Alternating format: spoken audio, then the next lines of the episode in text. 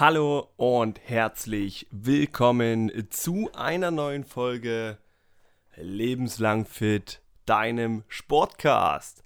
Mein Name ist Conor Brandt und natürlich heiße ich dich wie immer herzlich willkommen zu diesem Podcast, zu dieser neuen spannenden Folge. Worum soll es heute gehen? Wir behandeln heute das Thema, sind zu viele Proteine schädlich?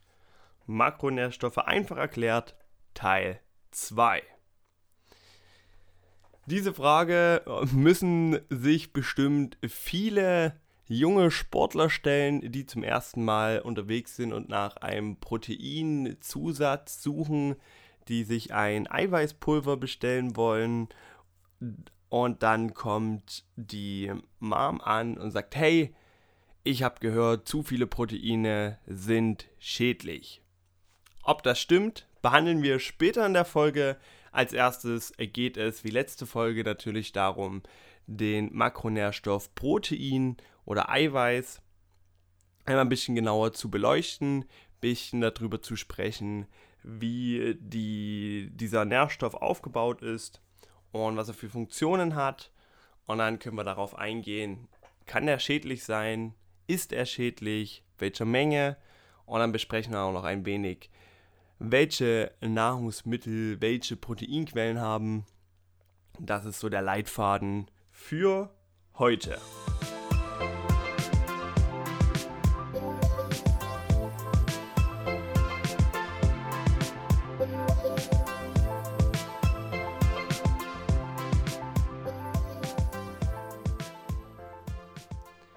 Wir beginnen einmal mit den Funktionen von Eiweiß. Ja, Eiweiß hat eine sehr facettenreiche ähm, Funktion.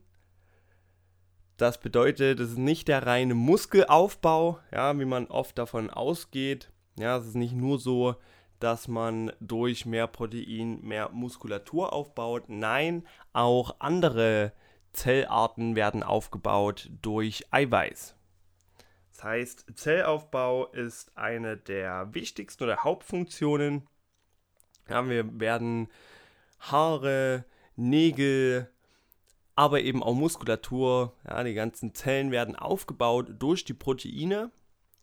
Und eine weitere Funktion ist die Gluconeogenese. Schweres Wort, können auch gleich wieder vergessen. Das ist nicht wichtig, das ist nicht relevant. Beschreibt einfach nur den Prozess, wie von Eiweiß Kohlenhydrate gewonnen werden. Ja, also diese Verstoffwechselung im Grunde genommen zu Glucose ist ein sehr ineffizienter Prozess, habe ich schon in der letzten Folge genauer besprochen. Da einfach nochmal reinhören, wenn euch das interessiert. Da liefern Proteine sehr, sehr viele wichtige Enzyme für den Körper. Und der Transport von Fetten und von Sauerstoff und von Stickstoff was auch sehr wichtig ist. Das sind noch weitere Funktionen, ja, also Transport im Körper, Zellaufbau, ja, das sind so die beiden größten Funktionen, die beiden Hauptfunktionen, die Proteine für den Körper haben.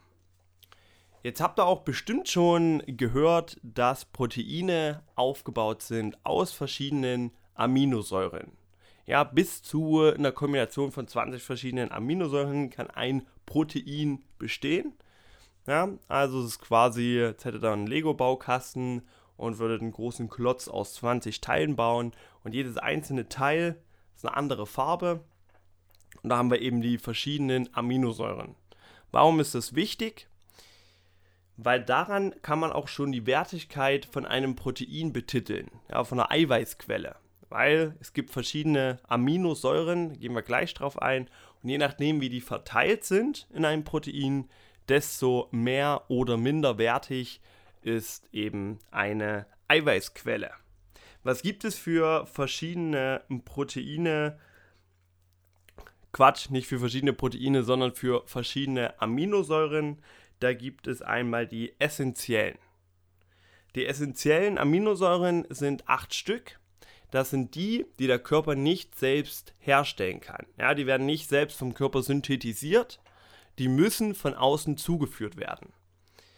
Dann gibt es noch nicht essentielle, das sind die, die der Körper selber synthetisieren kann. Und dann gibt es noch die semi-essentiellen, sagt schon der Name, die kann der Körper teilweise selbst herstellen.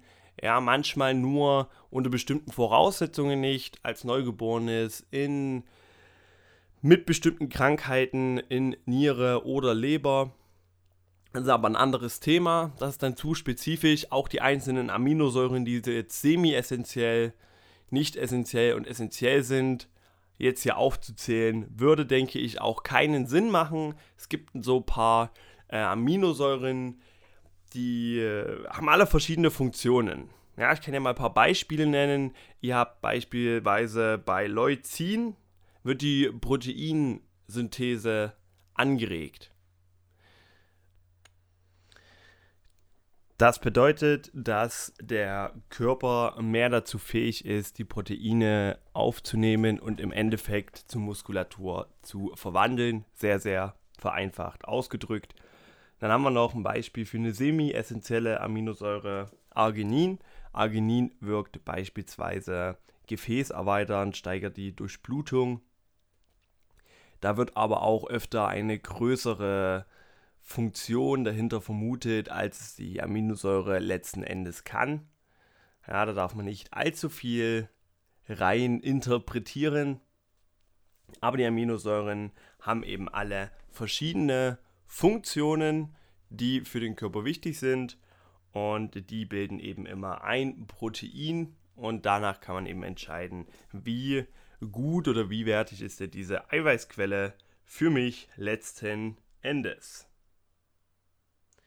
So, nächster Punkt, über den wir sprechen wollen, ist die Unterscheidung zwischen pflanzlichen und tierischen Eiweißquellen.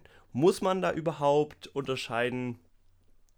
Also zuerst einmal haben tierische Eiweißquellen öfters ein besseres Aminosäureprofil. Ja, das bedeutet mehr essentielle Aminosäuren sind in vielen tierischen Eiweißquellen vorhanden als in pflanzlichen Eiweißquellen. Das ist aber jetzt nicht die Regel. Ja, also das heißt jetzt nicht, dass das Hähnchen besser ist als die Leinsamen, sondern das ist immer nur eine Frage auch der Menge, wie viel man konsumiert. Ja, auf 100 Gramm gesehen beispielsweise, ja, ist einfach die Verteilung etwas besser. Aber wenn man sich richtig vegan ernährt und seine ganze, seine ganze Zufuhr über pflanzliche Eiweiße regelt, muss man sich informieren ein bisschen, welche Lebensmittel haben welches Aminosäureprofil. Und wenn man da ausgewogen isst, bekommt man auch alle Nährstoffe und alle Aminosäuren wirklich genau so. Ja, also es ist jetzt nicht die Aussage, dass tierische Eiweiße besser sind, nur dass einzelne äh, tierische Eiweiße besseres Aminosäureprofil bereitstellen für den Körper. Das kann man aber eben umgehen. Wo ich aber unterscheiden würde, ist die gesundheitliche, der gesundheitliche Aspekt, denn wenn man sich mal anschaut, wie viel Fett beispielsweise bei tierischen Eiweißen mitkommt über rotes Fleisch, ja, da sind sehr viele Transfettsäuren, die der Körper nicht verwerten kann. Über die Fette sprechen wir in der nächsten Folge. Aber diese Transfettsäuren die sind eben nicht für den Körper sinnvoll, der kann ihn nicht verwerten. Und rotes Fleisch hat sehr, sehr viele von diesen Transfettsäuren. Deswegen ist der gesundheitliche Aspekt bei pflanzlichen Eiweißquellen deutlich höher. Ja, sind deutlich mehr Minerale, Vitamine, die da einfach mit bei der Einnahme der Lebensmittel dazukommen und haben dadurch eine höhere gesundheitliche Wertigkeit. Nicht immer, aber das könnte man wirklich oder würde ich wirklich so festhalten, dass man sich das überlegen kann, dass man wirklich ausgewogen sich ernährt und nicht nur tierische Eiweißquellen hat, sondern auch mal auf pflanzliche Eiweißquellen zurückgreift. Ist es für Sportler relevant, ob es jetzt tierische oder pflanzliche Eiweißquellen sind? Eine Studie der Boston Universität, die hat äh, belegt, dass es für den Muskelaufbau absolut unrelevant ist, ob ich jetzt pflanzlich oder tierische esse. Hauptsache, ich komme auf mein Aminosäureprofil, ja, esse ausgewogen und komme insgesamt auf meine Grammanzahl. Darüber, da reden wir später auch noch drüber. Wie viel ist denn die Empfehlung von mir? Wie viel ist denn die Empfehlung von anderen Instituten? Und als nächstes sprechen wir einmal über die Frage, jetzt wo wir alles wissen, ja, jetzt wo wir wissen, wie sind die Funktionen von Proteinen, was gibt es für Bausteine, die Aminosäuren und es gibt pflanzliche und tierische Eiweiße. Wenn wir das alles geklärt haben, wissen wir ja, wie wichtig Proteine für den Körper sind. Jetzt fragen sich viele, viele Sportler, ist zu viel Eiweiß schädlich? da würde ich als allererstes die Gegenfrage stellen, was bedeutet zu viel? Ab welchem Punkt ist es zu viel? Wenn wir hier über die Werte sprechen, reden wir immer von Gramm pro Kilogramm Körpergewicht. Das bedeutet, kleines Beispiel, Hans wiegt 70 Kilo und die Empfehlung von der Deutschen Gesellschaft für Ernährung liegt bei aktuell 0,8 Gramm pro Kilogramm Körpergewicht. Es gibt mehrere Studien, die belegen, dass man damit keinen effizienten Muskelaufbau erreichen kann. Was macht David jetzt? Er geht los und beliest sich im Internet und kauft sich ein Eiweiß und fängt an, 4,3 Gramm pro Kilogramm Körpergewicht zu essen. Ja, das heißt, das ist mehr als das Vierfache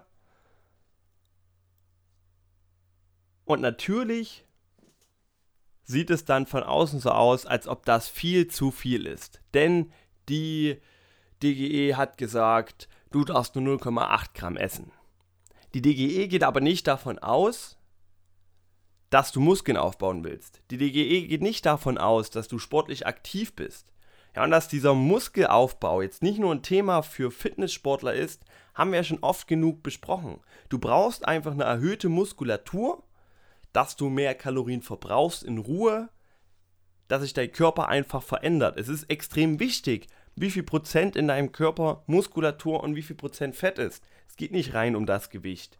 Ja, es geht auch um die Verteilung. Und deswegen ist es extrem wichtig, genug Proteine zu sich zu nehmen. Und das schafft man nicht mit 0,8 Gramm. Ich würde 1,3 Gramm minimal sagen, für jede Person, die sportliche Ziele hat, ja, die auch etwas an der Körperposition, Komposition ändern will. Mindestens 1,3. Da geht es aber nicht um zielgerichtetes Training, sondern da geht es einfach um zielloses Training, einfach um ein bisschen Bewegung, Sport und eine Veränderung, vielleicht eine Diät. Wenn man aber eine Diät, eine richtige, feste Diät macht, dann sollte man die Werte wirklich bis zu 3 Gramm nach oben nehmen. Lässt sich auch natürlich wieder streiten, wie viel kann der Körper verwerten. Aber damit alle Aminosäuren für den Körper bereitgestellt sind, die wichtig sind, würde, kann ich wirklich sagen, man kann bis 3 Gramm hochgehen in einer starken Diät. Ansonsten ist man mit 2 Gramm pro Kilogramm Körpergewicht absolut auf der sicheren Seite. Und es gibt ein paar Studien, die das belegen. Ich habe ja schon in der letzten Folge eingangs erwähnt, dass ich hier über ein paar Studien sprechen möchte, die aber nicht genauer ausformuliere. Wenn euch das interessiert, wenn ihr das als wichtig empfindet, bitte gerne an mich rantragen. Dann werde ich nochmal einen kleinen Nachtrag machen, werde diese Studien verlinken, werde diese Studien nochmal genau erklären. Und ich beziehe mich hier auf den David Cleantopf. Ja, könnt ihr einfach mal recherchieren, mal auf YouTube gucken. Der hat diese Studien in seinem Video bereitgestellt, wo er ein bisschen über Proteine gesprochen hat. Und dann waren wirklich Studien, die von 1,8 bis 4,3 Gramm pro Kilogramm Körpergewicht Eiweiß zu sich genommen haben. Und da wurde über den längeren Zeitraum die Stoffwechselwerte wurden da einfach überprüft. Und man hat gesehen, dass diese Werte sich auch bei 4,3 Gramm pro Kilogramm Körpergewicht nicht verändert haben. Das heißt, die sind alle im normalen Bereich geblieben, verändert haben sie sich schon, aber alles in einem normal gesundheitlichen Bereich. Und das lässt wirklich darauf schließen, dass es gesundheitlich nicht schädlich ist, viele Proteine zu sich zu nehmen.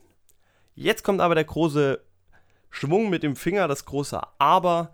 Wenn ihr natürlich Probleme mit den Nieren, Probleme mit der Leber habt, ja, wenn da irgendwo bei wichtigen Organen gesundheitliche Einschränkungen sind, dann dürft ihr natürlich nicht so viel Protein zu euch nehmen. Es geht hier nicht darum, Empfehlungen von einem Arzt irgendwie zu umgehen. Es geht hier einzig und allein darum, für eine gesunde Person ist es kaum relevant, viel Eiweiß zu sich zu nehmen. Und 4,3 ist extrem hochgegriffen. Ja, ich rede hier von der Hälfte, was ich empfehlen würde. Und damit macht man auf jeden Fall nichts falsch. Es gibt keine gesundheitlichen Problematiken. Falls jemand absolut anderer Meinung ist, gerne mir Bescheid sagen, gerne ein paar Studien verlinken, dann können wir eine ordentliche Diskussion darüber führen. Aber meine Meinung, die ist da ganz fest. Und da kann ich wirklich den Wind aus den Segeln nehmen und mit gutem Gewissen sagen, nehmt Eiweiß, nehmt Eiweiß zu euch, esst eiweißreich. Das ist auf jeden Fall eine sehr, sehr gute Ernährungsstruktur, die man da wählt. Anderer Punkt ist Eiweißsupplementierung. Ja, so allgemein Eiweiß zu sich nehmen gibt es ja nicht nur für Fitnesssportler, sondern gibt es auch ganz, ganz oft in Drogeriemärkten, wo es heißt Mahlzeitenersatz. Ja, trinke zweimal am Tag den Shake und du nimmst so und so viel ab. Auch das wird nicht mit einem Shake passieren. Das passiert nur, wenn deine Energiebilanz stimmt. Du wirst nicht abnehmen, wenn du trotzdem zu viel isst. Wenn du mehr isst, als du verbrauchst, ja, dann wirst du zunehmen und nicht abnehmen. Da helfen auch Shakes nicht. Hintergrund ist, dass Proteine länger satt machen, weil die länger brauchen, um eben verstoffwechselt zu werden im Körper. Und da ist der Hintergrund natürlich, wenn man die zu sich nimmt, hat man nicht so viel Hunger, ersetzt damit eine Mahlzeit, aber eine richtige Mahlzeit mit richtigen Lebensmitteln, mit frischen Lebensmitteln ist nicht zu ersetzen durch einen Shake. Das ist nicht der Ansatzpunkt einer Diät, irgendetwas zu ersetzen. Ja, da würde ich immer auf richtige Nahrung zurückgreifen und das finde ich wirklich ganz, ganz wichtig, dass man das auch immer behält, dass man da auch immer Acht drauf legt. Es ist wirklich ein Supplement, das heißt, man kann es supplementieren, hinzufügen, wenn man mal an einem Tag das Eiweiß nicht geschafft hat. Man weiß, okay, ich habe heute hauptsächlich Kohlenhydrate und Fette gegessen, dann ab. Kann man so etwas machen aber es sollte wirklich nicht zur normalen Ernährung einfach mit dazugehören. Dazu kommt, dass die Eiweißprodukte in Drogeriemärkten sehr oft eine schlechte Verteilung von Aminosäuren haben. Wenn man darauf zurückgreifen will, würde ich wirklich empfehlen, sich ordentlich zu informieren, zu schauen, wie viel von welchen Aminosäuren machen Sinn für mich, für mein Ziel, wie viel brauche ich und dann genau nochmal die Liste anschauen, die auf so einem Protein drauf ist. Wurde jetzt sehr detailliert, sehr wissenschaftlich an einigen Stellen. Ich hoffe, es war nicht zu kompliziert. Ich hoffe, es geht noch unter einfach erklärt. Ähm, als letztes möchte ich noch einmal auf ein paar Nahrungsmittel eingehen, die eben tierische und pflanzliche Eiweiße beinhalten und einmal darauf, wie viel Gramm auf 100 Gramm Nahrungsmittel denn Proteine sind. Da gehen wir mal auf ein einzelnes, auf ein einfaches Whey-Protein, also ein Eiweißpulver ein. Die haben auf 100 Gramm Masse ungefähr 80 Gramm Eiweiß. Ja, also 80 Prozent davon sind wirklich reines Eiweiß, was man aufnimmt. Und das sind ja meistens Molkeproteine. Also ein Whey-Protein ist ein Molkeprotein. Das heißt, das ist ein tierisches ähm, Produkt dann haben wir Dinge wie Beef Jerky, Serrano-Schinken, Harzer Käse. Sind vielleicht mh, mm, Eiweißprodukte oder allgemein Lebensmittel, mit denen du jetzt nicht gerechnet hast. Aber das sind wirklich der Reihe nach die Produkte, die am meisten Protein auf 100 Gramm eben vorweisen können, wobei der Harzer Käse dann schon bei 30 Gramm auf 100 Gramm kommt. Und bei Harzer Käse, bei Serrano-Schinken ist eben auch viel Fett mit dabei. Das ist jetzt keine Empfehlung von Lebensmitteln, die ihr kaufen sollt. Ich möchte einfach nochmal zeigen, welche Lebensmittel eben viel Protein haben.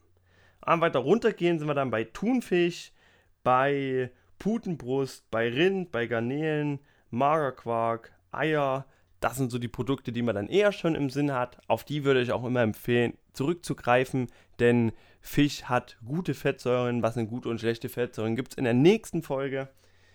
Und Pudenbrust ist oft sehr fettarm. Das kann ich da sehr, sehr empfehlen. Dann kommen wir einmal auf, die, auf ein paar Lebensmittel, die pflanzlicher Herkunft sind. Und das auf Platz Nummer 1, das Süßlupinenmehl. Wird euch nicht sagen, sagt mir auch nichts. Einfach mal googeln, wenn es euch interessiert.